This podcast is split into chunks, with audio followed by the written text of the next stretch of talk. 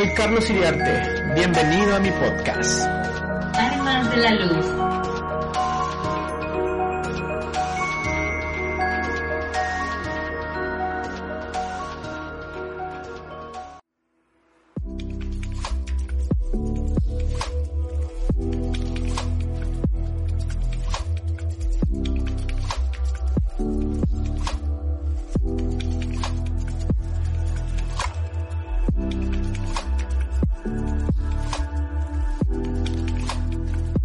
Sean todos muy bienvenidos a un nuevo episodio de Armas de la Luz. Eh, hoy día es un día especial porque tenemos una persona muy especial eh, que ha sido de mucha influencia para mí, eh, para la iglesia y se lo escribí, se lo antes de, invitarlo a esta conversación, se lo hice saber.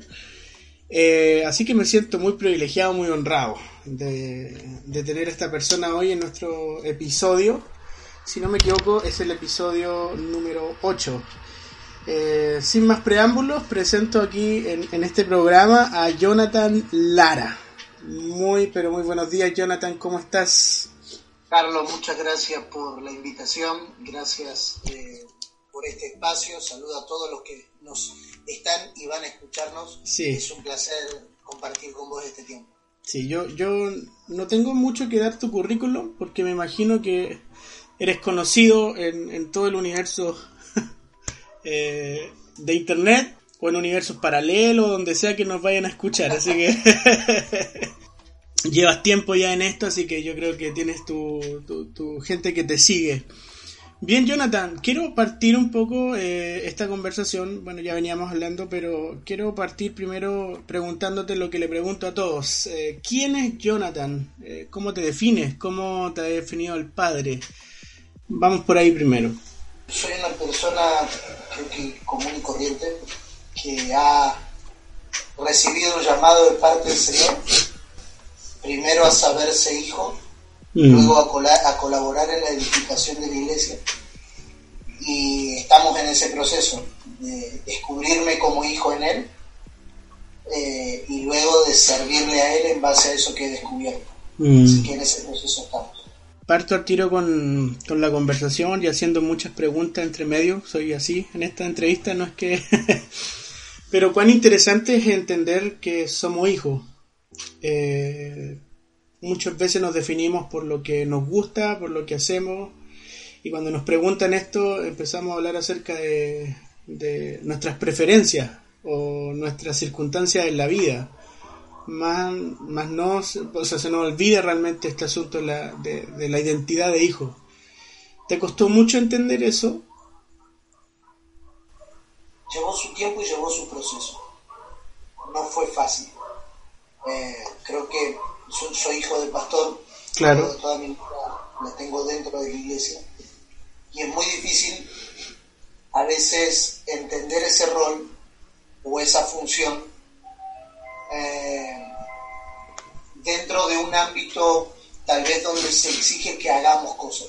Mm.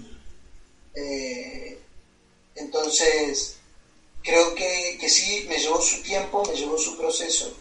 Mm. Y, bueno, creo que lo estamos descubriendo todavía, no, no creo que lo hayan entendido. Sí. Tú naciste dentro de un contexto evangélico, me imagino, cristiano, ¿cierto? Naciste y tu papá ya era pastor. Sí. Ok, eh, en mi caso fue más o menos similar. Pero eh, naciste bajo también de una estructura pastoral, un, evangelio diferente al que están viviendo hoy como familia, ¿cierto? Sí, sí, sí. Eh, ¿cuánto, de, ¿Cuánto de eso te afectó en, tu, en tu desarrollo personal como niño? Lo digo porque en el sistema antiguo, en el modelo antiguo, por decirlo de alguna manera o llamarlo de alguna forma, uno se limitaba a ciertas cosas, a hacer muchas cosas, muchas, eh, la gente te mira de otra manera, te pide mucho, te demanda mucho. ¿Te tocó esa experiencia o no? Sí, eh, en, sí, mis primeros años fueron bajo ese sistema. Ya después, a partir de los 7, 8 años, migramos a, ah. otra, a, otra, a otra expresión. Pero, pero sí, yo, tengo un, testimonio, si se pudiera decir la palabra. Yo recuerdo una hermana que nosotros teníamos, una diaconisa, y cada vez que yo me levantaba del asiento y me iba para jugar al fondo, ella me, casaba de la oreja. Nunca supe quién le dio permiso para hacerlo, pero, lo hizo y me agarraba de la oreja y me decía, usted se sienta adelante porque es el hijo del pastor. ¡Wow! Hasta que, bueno, mi papá se enteró y fue y tuvo una conversación con ella mm. y, se calmó mm. de tirarme la oreja, pero de recordarme que me tenía que sentar adelante porque era el hijo del pastor y tenía que dar el ejemplo, no. Mm, pero creo que fueron cosas que en mi caso no, no me no me alteraron mi composición.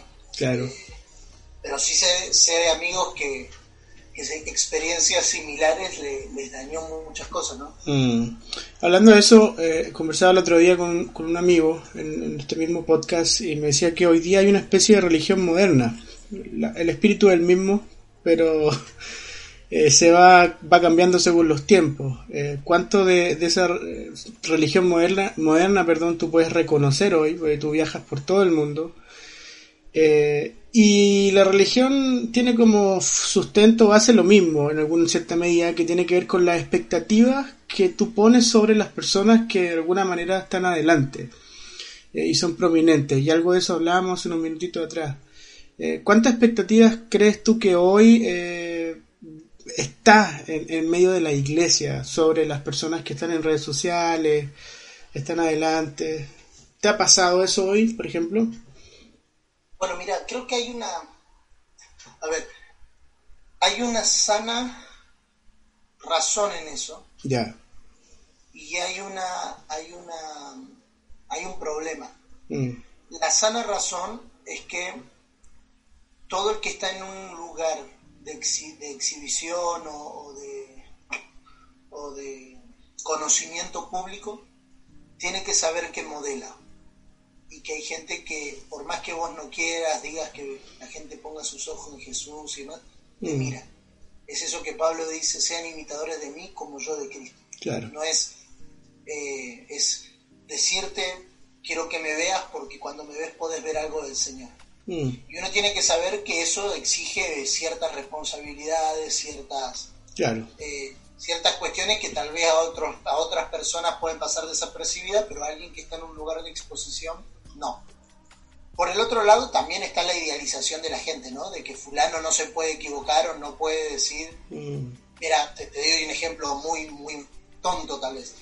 Hace unos días atrás mi esposa estaba filmando a la bebé. Ya, ya eh, jugando acá en el living de casa y yo estaba jugando a la Play, estaba jugando al Call of Duty.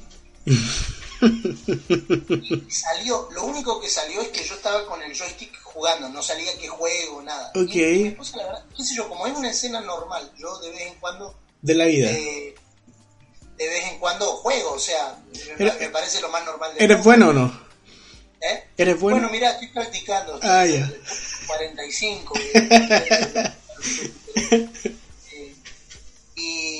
Y, vos sabés que mi esposa subió, el foco era la bebé jugando, claro, claro. sus primeros pasos. No te miento, Carlos, de 25 respuestas, 15 era, oh no, el pastor juega el Call of Duty, oh no, él, juega la Play, juega mm. O sea, como mm. si uno viviera en una nube de oración y revelación todo el tiempo. Claro. Ahora te hago una pregunta, ¿eso es responsabilidad de los que ven eso o es responsabilidad tuya en el sentido de, que a lo mejor se está proyectando algo equivocado o la gente no logra interpretar realmente o no tiene la madurez para ver? Mira, yo, me, he replanteado o me he planteado ciertos asuntos. En mi caso, por lo menos personal, no pudiera hablar por los demás. Claro. Yo nunca me, he mostrado como, como un tipo súper espiritual que se la pasa orando y leyendo todo el tiempo. Claro sí, sí hay algunas cuestiones con las que soy un poco más reservado, es verdad. Sí, sí. Eh, no, no me gusta, no soy de los que andan contando cuántas veces fueron al baño y, transmitiendo en vivo desde el baño de su casa. Porque no tengo la personalidad, no digo que esté mal, yo no tengo la personalidad suficiente para hacer eso. No se te da. Pero me gusta jugar al fútbol y lo cuento y hablo en las prédicas, me gusta mm. jugar a la play, juego a la play con mi papá y cuando digo que juego a la play con mi papá como que, claro. a mí jugar a la play, o sea, eh, a veces organizo jugadas eh, con multijugadores, con, Pastor Ben Paz de Nueva York, o sea, eh, no, no vivimos una, una vida estructurada. Sí creo que hay una idealización de la gente, ¿no? Tal vez por esta generación que nos precedió, donde el ungido de Jehová bajaba del, monte con la, tabla de la ley, creo que en cierta manera hay una idealización. Eh, pero en mi caso, por lo menos en mi caso puntual, me he mostrado siempre saliendo a comer con mi esposa, eh, haciendo un asado en mi casa, eh, jugando a la play. Eh, pero sí, también creo que hay, hay, gente que no sabe cómo leerlo. Que si vos le contás ciertas cosas, o les choca, mm. o les pega, se ofenden, o te toman para el otro lado, ¿no? Sí, sí, sí, sí, sí. ¿Tú qué Es un equilibrio que hay que saber manejar. Claro, tú que viajas por hartos lugares, eso lo sé yo. Eh, Em, ¿Te pasa que, a veces eh, te, cansa un poco de este del sistema de la iglesia? No, a ver, quiero que hacer la diferencia entre el cuerpo de Cristo, ¿cierto? Que esta hermandad que uno tiene, las relaciones de amistades profundas, verdaderas. Que tengo entendido que tú con tu papá, con el apóstol, viajas mucho desde esa percepción, ¿cierto? No desde donde me invitan para recibir algo a cambio, sino más bien desde el amor, desde la hermandad pero también te encuentras con un sistema, ¿cierto? que no necesariamente está en, los, que te invitan, sino en las personas que, se congregan en un lugar. Eh, ¿te, has visto en eso? Eh, este sistema de iglesia religioso. Mira, sí y no. Sí, porque mm, el sistema está en todos nosotros. Hay algo de nosotros que está metido dentro del sistema. Obvio. Siempre uno encuentra encuentra esas cosas. Eh, no porque en estos últimos años he decidido viajar más por propósito que por invitación. Entonces, si podemos edificar algo con alguien en el tiempo, conferencista y conferencia, hay mucha gente muy buena y mucho mejor que yo, eso yo lo, reconozco. Eh, ahora, edificar con gente por propósito es un poquito diferente. Me ha tocado hacer viajes por una familia, y viajar a Rumania por un pastor. Eh, y ir a Grecia porque el pastor se quería divorciar de su esposa y, estar ahí, con, compartir con ellos tres días, tratando de acompañar el proceso matrimonial. O sea, eh, y me ha tocado viajar a Rumania precisamente para una conferencia con 2.500 personas y predicadores famosos mm. eh, a nivel mundial. Y, o sea, cuando vos cuando vos definís el enfoque de tu servicio a Dios, mm. hay muchas cosas que por decantación caen. Claro. Eh, hay cosas que independientemente, acá usamos una expresión que no sé si se entiende fuera de Argentina, que es el cholulismo. Es como. Cholulismo. Sí, es como ese, quiero sacar la foto con el pastor y guardarle el recuerdo. Ah, O sea, esa, esa euforia que se genera por el predicador o por el cantante, siempre está en todos lados. sí, no sé de qué te sirve tener una foto conmigo, pero hay gente que le gusta. ¿Cómo respondes tú a eso? ¿Te sacas la foto y ya no, no te complica? O sea, perdería más tiempo explicándole por qué no me sacaría la foto, quedaría como una grieta con alguien que no me va a ver nunca más o probablemente no me vea nunca más. Le dejaría un trauma porque el pastor no se quiso tomar una foto conmigo.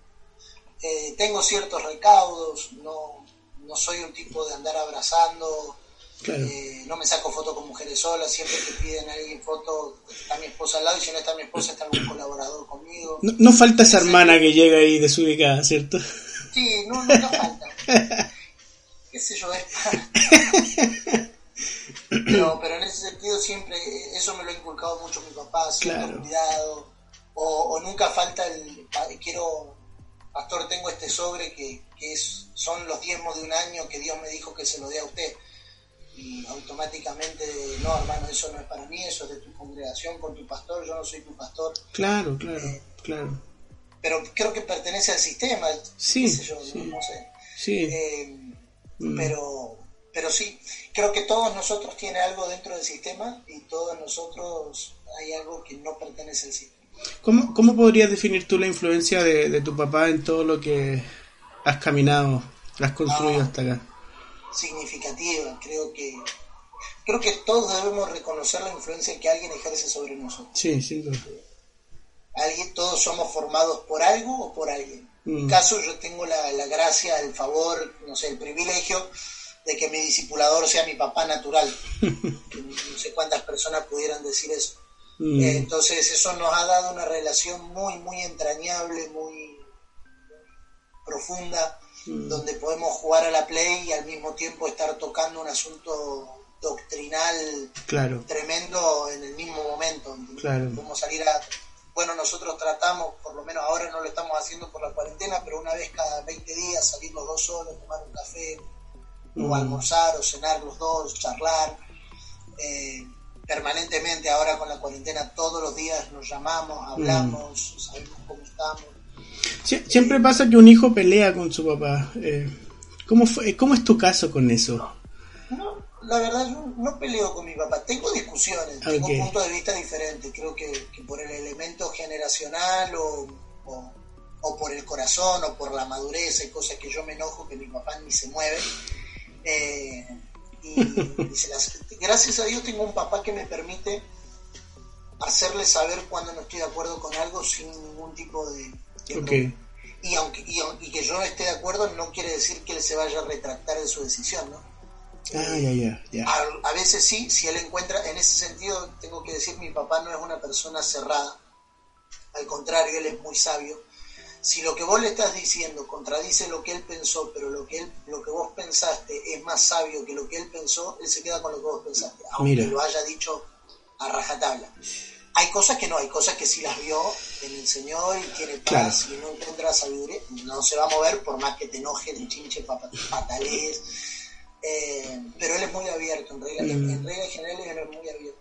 Y si le dijiste, eh, siguió con su idea y después vio que tu idea era mejor, no tiene problema en retractarse y decir, me equivoqué, vamos con lo tuyo. Sin duda, es, Pero es es- muy- es- eso va modelando un poco también tu paternidad. O sea, yo... va- Espero que sí, Ya. tiene un año, todavía no me puede contestar, pero pero ya... espero que sí. espero que, que pueda generar con mi hija ese, Mm, ese, mismo, ese mismo sistema que, que pude crear con mi papá. mm, de confianza, de poder hablar lo que estoy de acuerdo, lo que no estoy de acuerdo, lo que cuando estoy bien, cuando no estoy bien, claro. eh, cuando, cuando me va bien, cuando me va mal, cuando hay algún problema, cuando estoy enojado con alguien. Eh, tengo, tengo eso. y más allá de eso nos conocemos como un padre e hijo se conocen. Mm. Entonces yo sé caras de él, reacciones de él, comentarios de él. Mi esposa se ríe porque a veces mi papá está predicando y yo les termino la frase antes que las diga. Claro. Eh, entonces le digo a mi esposa, y ahora va a decir esto, y lo va a conectar con tal pasaje. Claro. Y es porque 25 años Sí, orando sí. juntos, leyendo juntos, estudiando juntos. Eh, a veces cuando tengo alguna idea teológica un poco eh, amplia, lo converso con él antes de hablarlo con alguien y él me pone barandas. ¿no? En contexto, claro, claro, claro. Me hace observaciones, me gusta Sí. predicar delante de él porque después me agarra y me dice, mira, yo no tocaría este tema por acá. O a veces le mando cuando tengo algún tema que quiero, que siento del Señor compartir que es un poco fuerte o neurálgico en algunos aspectos, se lo mando Mm. primero y él me hace observaciones, Claro. es muy divertida esa parte. E, En ese punto, que ya justo tocaste el tema de, de, de, de la prédica, de todo ese asunto, eh, yo, yo veo a veces, hoy día, bueno, estamos hablando acerca del nuevo pacto y estamos siendo introducidos en eso. Mm, No es que estamos descubriendo la rueda ni la pólvora, creo que siempre estuvo ahí, siempre ha estado ahí, pero eh, nos dimos una tremenda vuelta quizás como generación hasta encontrar realmente cuál era lo esencial. Eh, pero también veo otra rama de, de una iglesia que es la iglesia reformada, que se autodenominó así o se llama así, ¿cierto? Eh, que justamente también eh, durante mucho tiempo y siguen y han permanecido hablando justamente de la importancia de Cristo, ¿cierto? Y, su interpretación teológica, ¿cierto? Y su doctrina eh, funciona en base a eso. ¿Cómo, ¿Cómo se establece una diferencia entre aquellos que están viviendo en el nuevo pacto, están predicando esto acerca del nuevo pacto, acerca de Cristo, eh, y la iglesia reformada? Eh, no sé si se, se entiende la pregunta. Yo, yo tal vez haría la salvedad de teología reformada ¿Mm? eh, y nuevo pacto, más que iglesia reformada. Ok, Creo ok. que iglesia reformada es una, una forma, ¿Mm? la teología reformada es un concepto. Claro, claro.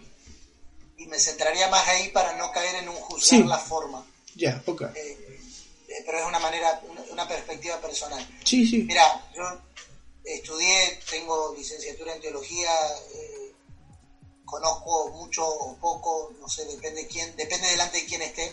Eh, Ahí se prueba cuánto sabemos. Para alguien que no leyó nunca un libro de teología, es mucho. Para alguien que tiene 50 años estudiando teología, es mucho. No sé quién va a escuchar este audio. Así sí, sí, sí. Eh, me voy, prefiero tirar para abajo.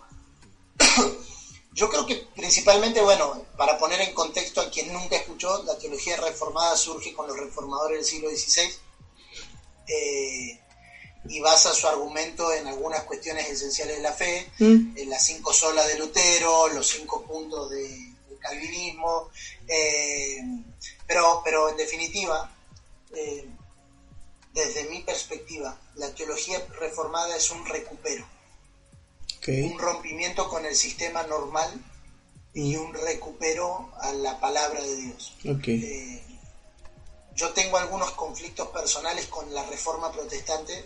Me parece que desde mi perspectiva Lutero no quiso nunca romper con la Iglesia Católica. Sí, pienso igual. De hecho, le escribía al, Papa como Santo Padre, o sea, demuestra que él no tenía la intención, a él lo, echaron de la Iglesia Católica, no sé si él se quería ir, pero es una cuestión personal y no pretendo... Bueno, ahí viene el tema de reforma, él quería cambiar la Iglesia en el fondo. Él quería cambiar algunos aspectos que la Iglesia se había desviado, mm. no sé si él quería salir. Mm. Eso, eso debe de darnos una pauta.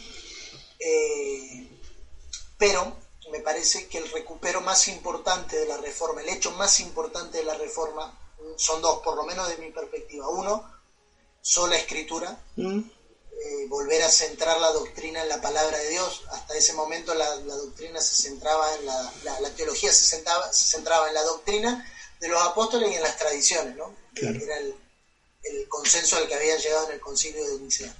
Eh, y por el que la Iglesia Católica se regía. Y Lutero plantea con otros reformadores solo la escritura, sacar mm. las tradiciones y que solo sea la escritura la que rija la iglesia. Y el, segundo aspecto, por ahí más importante de la doctrina, es justificados por la fe y no por las obras. Eh, si me preguntás por esto que hoy estamos entendiendo, yo creo que en algún punto estamos provocando una especie de reforma mm. con la iglesia nominal o mm. institucionalizada o evangélica, si querés decirlo. Mm. Eh, creo que hay muchos puntos en común Mm. sobre todo en esto de volver a la palabra de Dios. Creo que, creo que es sano de tiempo en tiempo replantearnos si lo que hacemos es por tradición o si lo que hacemos es por la palabra. Mm. Eh, entonces, yo no lo pararía en una, en una vereda opuesta, sino en, una misma línea de mm. sucesos, donde de tiempo en tiempo hay que revisar ciertas cosas. Más que, por lo menos en mi caso, más que validar la postura de la teología reformada, valoro el hecho del suceso. Sucedió. Mm. Sucedió que en, un, en una generación hubo gente que se replanteó ciertas cuestiones y llegó a ciertas conclusiones. Con la mm. luz que tenían, con la manera en la que operaban. Mm. Hoy nosotros, tal vez 700 o 500 años, de, 600 años después, nos estamos eh, replanteando ciertas cuestiones que vinimos haciendo más por tradiciones. Mm. A ver, si te pones en, perspectiva, mucho de lo que Lutero quebró o de los reformadores quebraron de la Iglesia Católica se volvió la Iglesia Protestante con el correr de los años. Mm. Eh, entonces, hoy nos estamos replanteando ciertas cuestiones que pertenecen a esas, a esa generación. Y yo estoy convencido, Carlos, mañana nuestros hijos, nuestros nietos nos replantearán cosas que hoy nosotros estamos afirmando. Creo que pertenece al proceso orgánico de la iglesia de, tiempo en tiempo replantearse ciertos, ciertas cuestiones cuando patrones que nos rigen se vuelven obsoletos. Mm. Ah, pero igual yendo un poco más profundo en, ese aspecto, eh, hoy día sí hay tendencia, eh, eh iglesia, ¿cierto?, de, de teología reformada. Tú, bien sabes eso. Eh, y el mensaje eh, se ha venido obviamente profundizando, ¿cierto? Hay toda una iglesia institucional con respecto a eso. Pero en ciertos aspectos, eh, yo también hay ciertas cosas de esa teología reformada hoy, sobre todo la importancia de Cristo, como te lo decía antes, que se asemejan un poco a lo que se predica en el nuevo pacto. ¿Cómo lo ves tú eso? ¿Es un punto de reconciliación? O es un punto, o no es lo mismo en el fondo. Eh. Eh, creo que, que demandaría una conversación mucho más, más fuerte. Eh, creo que todos, en algunos valores esenciales, tenemos los mismos pensamientos. Ok. En la manera en la que lo implementamos cambian ciertas cuestiones. Ok. Eh, yo no me rotularía como reformado. Mm. No me rotularía como reformado. Hago una pausa ahí, porque cualquiera que de repente escucharía una predica tuya, porque a mí me ha pasado, eh, podría decir, eh, eh, Jonathan tomó un libro de, de Berkov, de teología sistemática de Berkov o de Gruden, ¿me entiendes o no? No es precisamente mi... No, pero, pero te, te lo pongo como ejemplo, no es que sea así necesariamente. Pero como tú bien dijiste, alguien que llega ya a un bagaje en la teología podría decir, bueno, tomó un libro de Gruden, de, de teología sistemática, y lo y, y qué bueno, hizo la tarea, ¿me entiendes, no? Sí, y hay, y hay, hay una... Hay una eh, hay una tendencia en nuestra generación a descalificar la teología.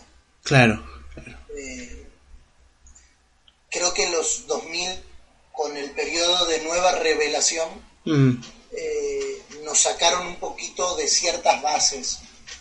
Eh, soy un tipo, bueno, ahí tenés un par de libros y en mi, en mi Kindle y en, en mi iBooks hay un montón, me encanta leer, leo todo. Sí, sí. eh, leo de todo, amo leer eh, y como te decía recién, no me gustan los rotulamientos, no me siento cómodo con, Mm. con Sí, no. el rótulo.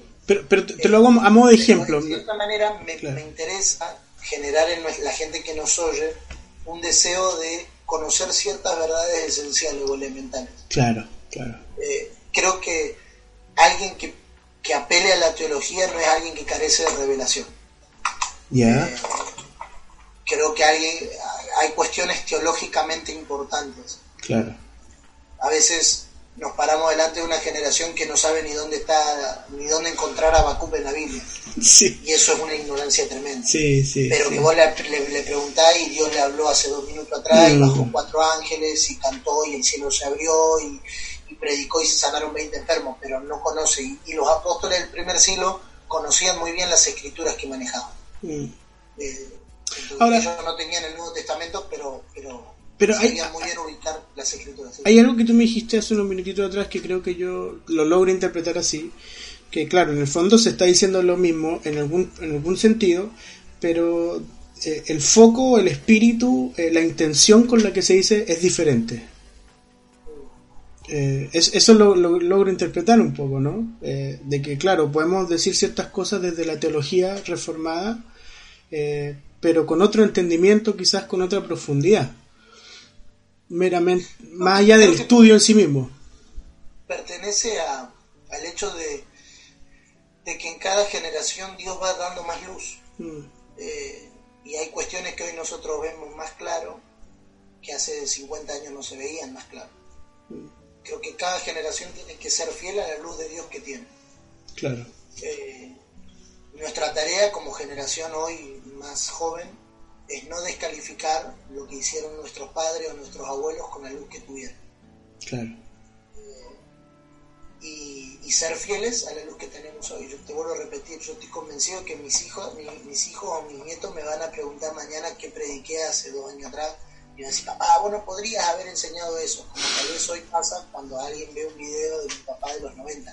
O sea, eh, y creo que es parte, es parte de, de la sana evolución de la iglesia. Claro. Por otro lado, creo que la iglesia eh, va, va teniendo más respuestas a ciertos problemas eh, generacionales que tal vez no se veían antes se ven hoy.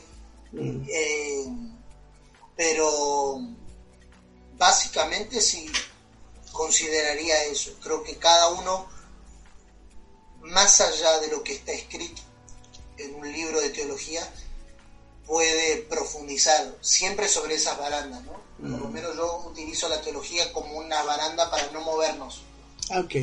ok. no como un, un cinturón que te apriete, Claro. sino como una baranda que te permita mm, jugar o, eh, perdón, la, la expresión no es jugar, operar en la revelación con una base escritural o base teológica fuerte. ¿Tu fe está en función de la teología o no? No, mi fe está Ya. en base a lo que he conocido del Señor. Ok. ok, Mi fe está fundamentada en la revelación que he tenido de quién es Él para mí, Claro. quién es Él en mí y quién soy yo para Él. Yo creo que ahí se establece una, una diferencia interesante con, con los que los teólogos y todo esto ref- reformado, ¿no? Y, y de ahí, mucho de lo que he conocido del Señor se ha convalidado con lo que he estudiado. He encontrado ciertas explicaciones a lo que he experimentado del Señor en libros o en postulados o en eh, ideas de, de personas que han tenido similitud de, de Claro. entendimiento. Mm, Sí. No, sin duda esto es un tema bien profundo, pero eh, creo que, que, que es necesario también poder, eh, ¿cómo se llama?, replanteárselo. Ahora, llevándote un poquito, yo sé que tienes compromiso para ir avanzando un poco. ¿Cómo ves la iglesia actual hoy? Mira, la veo en una linda encrucijada. Eh, ceder a la, a, la, a la tentación de lo que el mundo demanda o ser fiel a lo que Dios habla. Ok, Eh, y creo que está en el equilibrio entre las dos. No ser una iglesia descontextualizada del siglo en el que vive, pero tampoco ser una iglesia conformada al mundo en el que vive. claro. Eh, creo que todos estamos en esa contradicción. Como, Sí, cómo servir a nuestra generación y al mismo tiempo ser fiel a lo que Dios nos habló sin ceder a lo que Dios nos habló para servir a nuestra generación. Mm. ¿La iglesia siempre tiene que dar respuesta a lo que se está viviendo en el mundo actual? No siempre. Eh, yo no veo a Jesús preocupado por la brecha social entre ricos y pobres. Mm, Sí lo veo entre los ricos y entre los pobres, pero no Wow. lo veo preocupándose de cerrar la brecha. Tampoco veo a Jesús mediando en el conflicto entre Roma y, y los judíos. Claro, claro. Eh, Wow. De hecho, a los discípulos le da una respuesta muy contundente sobre eso. Eh, ¿Qué- qué- qué- capítulo 1. Qué loco lo que estás diciendo. Así me, me volaste en la cabeza porque en, en- en función de eso salió la teología de la liberación en Latinoamérica. Eh, y muchas eh, interpretaciones. Hoy día hay corriente de- evangélica eh, cristiana que lee las escrituras desde la justicia social. Y tú me acabas de decir que no. Jesús no vino, a ver, Jesús, Jesús no vino a reconciliar las clases. Mm, ¿no? Por lo menos no lo vemos. Ahora, Claro, claro, su claro. mensaje era aplicable al pobre y al rico. A, a ver, Jesús da aparte una frase contundente. Jesús dice, a los pobres siempre los sí, como estaba son". pensando en eso. Sí. O sea, él no dice, voy a hacer a los pobres ricos. Eh, Wow. y, y de hecho Pablo retoma el pensamiento en 1 de Corintios y dice que Dios escoge lo vil, lo necio y lo menospreciado. Mm, Eh, o sea, no, no veo a Jesús preocupado por, el- por la justicia social. Y yo sé que acá va a salir gente a matarme, Mm, pero sí, no sí. en la enseñanza de Jesús, ¿no? de hecho, cuando él habla de ser pobre, no habla de ser pobre naturalmente, sino dice pobre en espíritu.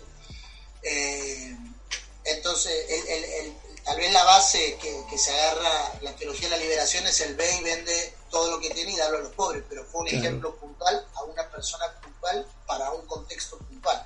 mm, Eh, entonces, mm. no lo veo a Jesús preocupado por cerrar la brecha social. Tampoco lo veo eh, a Jesús reaccionando a lo que decían los fariseos. O sea, Claro. Jesús le respondía a los fariseos enseñándole otras cosas. No, no le respondía sus planteos. Entonces, me parece que sí, hoy la iglesia está preocupada en dar respuestas a todo. Mm, Cuando Dios no la llamó a dar respuestas a todo. Eh, a Jesús le preguntaron, ¿es necesario pagar impuestos? Al César lo que es del César, Jesús, Claro. a, a Dios lo que es de Dios. No, no abrió una brecha. No dijo, no, paguen los impuestos porque ustedes no son de este mundo. No, no, si ustedes están en el mundo, paguen impuestos. Listo, claro. O sea, y en ese sentido, la, la- otra pregunta. Eh, ¿La iglesia siempre tiene que estar a la vanguardia? ¿Siempre tiene que ser relevante o no necesariamente? Bueno, yo tengo, tengo un, un conflicto con la palabra iglesia relevante. Ok, Eh, relevante según qué y según quién. claro. O sea, ¿quién dicta los términos de una iglesia relevante? Mm, Eh, porque Jesús tuvo 12 discípulos y trastornó el mundo. O sea, cantidad no siempre es relevancia. Claro. Eh, entonces, auditorios grandes es una iglesia relevante. Jesús no tuvo ningún auditorio. De hecho, no encontramos ningún registro en el testamentario que nos mande a construir una- un edificio. Claro. Jesús no le dijo vayan y abran un templo en Jerusalén o en, o en Antioquía o en Samaria. Eh, y no estoy diciendo que no hay que tener templo, lo que estoy diciendo es mm, qué mide la relevancia. Mm, Relevante según quién. mm, Relevante para qué. claro. ¿Quién, termi- quién dicta los términos de la relevancia? Porque para mí una iglesia relevante es la que hace lo que Dios mandó hacer. Y ya. Eh, y cada generación tiene un mandato de hacer algo específico para su generación. Mm. Mm. Entonces, Jesús tendría ins- Instagram. luces, ¿Qué crees tú? Jesús tendría No. Instagram, estaría en redes sociales. yo creo que tanto Jesús como Pablo, como Pedro, no sé porque él dijo que era del vulgo, entonces no sé si, si se, se prendería mucho. Como hubiesen utilizado todas las herramientas necesarias para que la palabra corra. Claro. Eh, es historia contrafáctica, no pasó, así que serían aseveraciones, ¿no? Sí, sí. Pero Quizás un poco gracioso. La ¿no? de, Pablo, un tipo que dice que ha llenado todo con el Evangelio de Cristo, yo creo que tanto Pedro como Jesús tuvieran, no sé si lo usarían demasiado, pero En estos tiempos de cuarentena.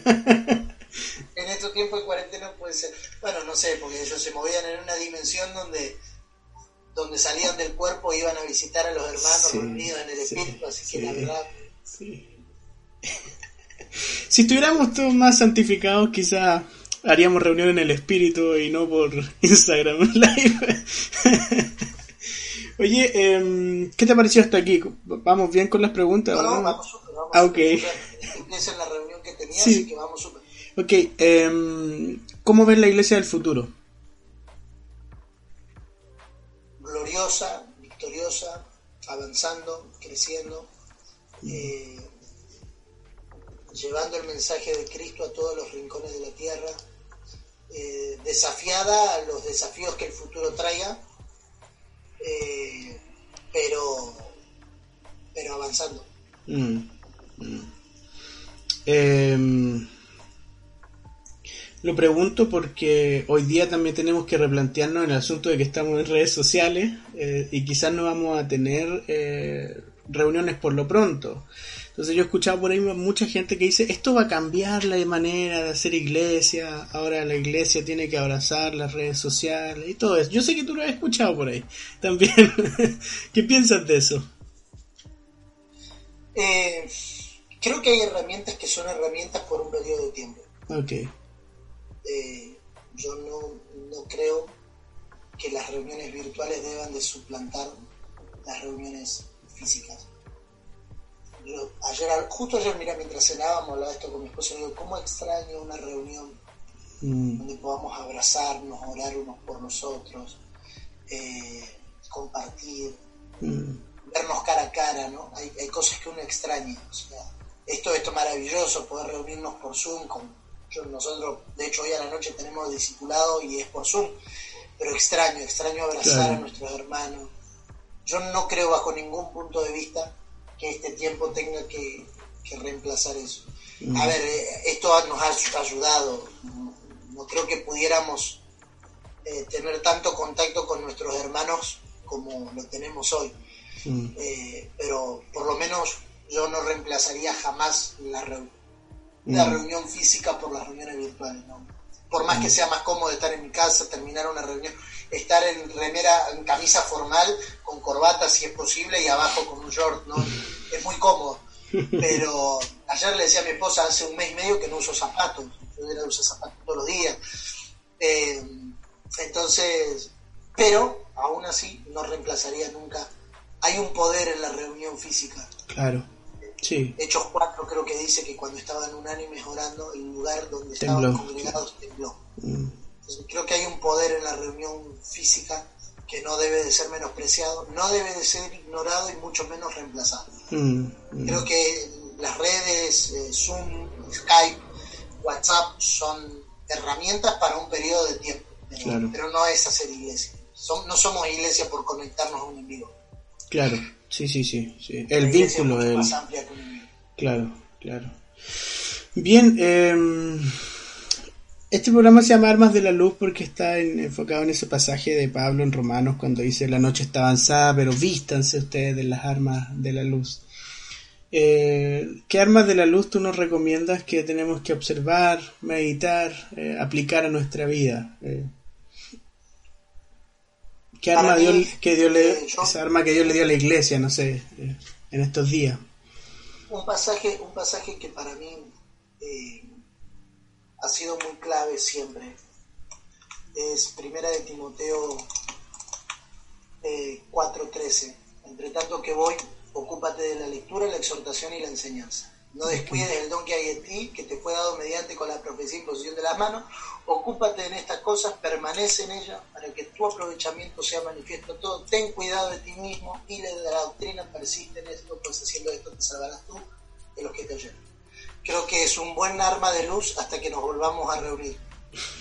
Ocúpate de la lectura, la exhortación y la enseñanza. Claro. No descuides el don, ten cuidado de ti mismo y de la doctrina. Mira, te di cinco armas. Mm. Mm. Interesante pasaje que me da, porque yo nací en un contexto carismático, ¿cierto? Donde te decían, aviva el fuego del don eh, de Dios en la versión, ¿cierto? Y, se apelaba justamente a una experiencia eh, carismática más que preocuparte de la lectura, la, la doctrina y la enseñanza. Sí, pero creo que son herramientas que tenemos, y más en Mm. momentos como estos, para, para ser altamente efectivos y aprovechar bien esta, esta estación. Yo en 42 días de cuarentena llevo leído nueve libros. Mm, eh, y, y me gusta leer, dedicarme a leer más allá de leer la escritura, que trato todos los días eh, de leer la escritura y, y- y dedicar a eso. Y me parece importante esta palabra, ocúpate. Mm, Eh, hoy tenemos mucho tiempo libre, son 24 horas, 8 o 9 se te van durmiendo. ¿Qué haces con el resto de horas que te quedan? mm, O sea, eh, el celular es muy tramposo porque te- claro. te pones en TikTok y yo tengo TikTok, no subo videos, pero veo TikTok, Yo veo videos de TikTok También tengo TikTok. y, y se te va la hora, se te va una hora, hora y cuarto y no te diste cuenta viendo videitos y Sí, lo mismo sí. mirando las historias mismo teniendo reuniones. Mm, Eh, entonces trato de sacar el tiempo, mayormente es en las noches, de ocuparme de la lectura. Mm, súper, súper. Em, siempre termino eh, este, este podcast con los invitados recomendando algo y algunas cosas. Entonces te voy a hacer algunas preguntas y qué nos recomiendas. Por favor. Ok, ¿qué, no, qué película nos recomienda a ver? ¿Una o dos? Si está en tu... Eh, a ver, déjame pensar cuál fue la última película que vi. Tienes Netflix, ¿cierto? Sí, sí, sí. ¿No saliste de Netflix con, con esa masiva, éxodo masivo de cristianos? Eh, vengan de a uno, dijo un amigo mío. Generamos más odio con esas cosas que, Sí. que al fin. Mira, la última película que vimos, estoy tratando de hacer memoria cuál fue, pero me gustó, de verdad que me gustó, pero no me la acuerdo. Te debo la película. Si te doy mi, mi- mi película preferida, que la veo por lo menos una vez cada tres o cuatro meses, Gladiador. eh, Sí. De Russell Crowe. Tremenda película. Claro. Tremenda película. pero si, si quieren verla está tremenda. Me, me conozco algunos diálogos de memoria. Eh, pero no me estoy acordando de la última película que vimos, la vimos hace poquito con, con ¿De qué, esposa. ¿De qué se trataba? Eh, para, para, para, para. para. Esto está en vivo. Todo Ah, ya sin editar. vimos. Eh, Contratiempo, una película española, una película de suspenso. Muy buena, eh, es recomendable. Ya, Si te gusta el suspenso, mírala. Contratiempo. Ah, sí me la recomendaron. No, no he querido verla porque no. Una película muy interesante, muy bonita. Contratiempo. Está en Netflix, ¿cierto? Está en Netflix, sí, sí. Ya, Contratiempo. Ok. Eh, ¿Qué música recomiendas escuchar? ¿Qué, está, ¿Qué escuchas tú? ¿Compositor? aproveché, aproveché este, esta cuarentena, te vas a reír, pero aproveché para escuchar himnos y, y me gustaron, me, me volvió, me volví a conectar con, con mi niñez, Ok. siendo, can- escuchando himnos. Creo que hay muchos himnos que nosotros debemos recobrar, cambiándole la melodía, lo que quieras, Sí, sí, pero sí. hay muchas, muchas, muchas palabras esenciales condensadas en los himnos. Eh, y después, bueno, yo escucho mucho música en inglés, escucho Bethel, Elevation, eh, Ok, y ahí toma tu lugar, escucho toma tu lugar. Claro. Eh, pero la revelación de, de la cuarentena fueron los himnos. ¿Perdón? La revelación de la cuarentena fueron los himnos. Sí, sí, sí, sí. Si tuviera que poner en el número uno los himnos de gloria. Ok, nos está recomendando escuchar himnos de gloria. Eh, ¿Qué libro recomiendas? A ver, eh, terminé uno esta semana, muy bueno, se llama Mantén encendido tu amor, de Danny Silk, ah, relaciones ok. vitales, límites saludables y conexiones fuertes. Ese para los matrimonios está muy bueno. Para los teólogos, leí la semana pasada La idea de comunidad de Pablo de Robert Banks. Robert de, Banks. la- de los 30, la 30 colección de la teología, de la nueva teología contemporánea, Ok. me leí la, nueva, la idea de comunidad de Pablo. Y a los que no les gusta leer teología, Danny Silk, que es un buen autor para hablar de relaciones interpersonales. Ok. Ah, Una pregunta, sí. eh, ahora que hablaste de Pablo y todo eso, eh, no sé si... A una pregunta bien compleja igual, pero no, no creo que la resolvamos acá, pero a modo de para aquellos que estén escuchando. y pone una cara toda- ¿Con qué va a salir, dices tú? Eh, ta- ¿cu- ¿Cuánto consideras tú que el pensamiento de, de Pablo Fariseo estuvo in- influenciado en, en lo que escribió? Yo sé que tú de, de más que te ha hecho esa pregunta. ¿Cuánto del, de la idea farisea sobre la vida, sobre Dios, aún quedó influenciada en lo que Pablo escribió en sus cartas? ¿Qué, Bueno, qué yo piensas tú al ninguno respecto? puede- ninguno puede negar el contexto, el trasfondo de vida. Mm, Eh, creo que hay muchos argumentos para mostrar que Pablo era una nueva persona. claro. Eh, creo, creo que quedó algo del pensamiento fariseo. No me animaría a decir públicamente cuáles. Eh, Sí, y creo que Pablo se encontraba en esa contradicción, sobre todo lo vemos en cartas como Gálatas, su temperamento más fuerte. Mm. Nosotros leemos Gálatas 3.1 en versión Reina Valera, ¿no? Oh, Gálatas, insensato, claro. bien, pero Pablo estaba re enojado cuando escribió Gálatas. Lo mismo cuando dice, miren, de, de mi propio puño escribo con tan grande letra, o sea, eso era, era como decir, eh, te quiero matar. en serio, Pero- mira, mira. Pero Hay, hay la gente se agarra y dice Pablo tenía problemas a la vista. Y mirá cómo escribía, ¿no? No sé, qué sé yo. Hay, hay una perspectiva teológica que yo les recomiendo leer, no sé Ok. si abrazar, pero por lo menos leer, Ya, que es la nueva perspectiva eh, sobre Pablo. ya, Es una corriente nueva, surgió en los 70. Eh, da unas perspectivas interesantes sobre algunos postulados principales de Pablo que puedan responder un poco más a tu pregunta con más excelencia que yo. No, no, no, pero... Pero, pero es una, una interesante perspectiva. Sí, sí, sí, sí. Perdón por mis preguntas, pero tenía que, que No, no, hacerla. no, yo no tengo problema en responderla. De hecho, me, me, me gustan ese tipo de preguntas. Eh, pero pero no, no quisiera dañar la perspectiva de nadie con mi respuesta. Entonces, prefiero que cada uno saque sus conclusiones. Claro, claro. Ok.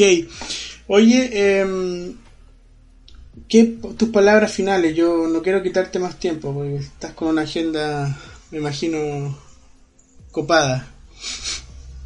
Eh, bueno, de verdad gracias por el espacio. Creo que ha sido una conversación que hemos tocado muchos, muchos temas, muchos asuntos, la disfruté muchísimo. Mi consejo es eh, lo mismo que de las armas de luz. A los que nos oyen, dediquémonos a ocupar bien nuestro tiempo durante, este, durante estos días. Esto también va a pasar. Vamos a volver a reunirnos con nuestros hermanos, con nuestros familiares, a disfrutar de una buena comida, Mm, eh, creo que sí vamos a revalorizar muchos muchos aspectos de la vida de la iglesia eh, después de este tiempo. Así que ocupémonos de la lectura, de la exhortación, de la enseñanza, cuidemos el don de Dios, que es la vida de Cristo impartida en nosotros. mm. Eh, y sobre todo sigan escuchando los podcasts de mi amigo Carlos. Carlos, Gracias. gracias por tu tiempo. Gracias, Así- Jonathan.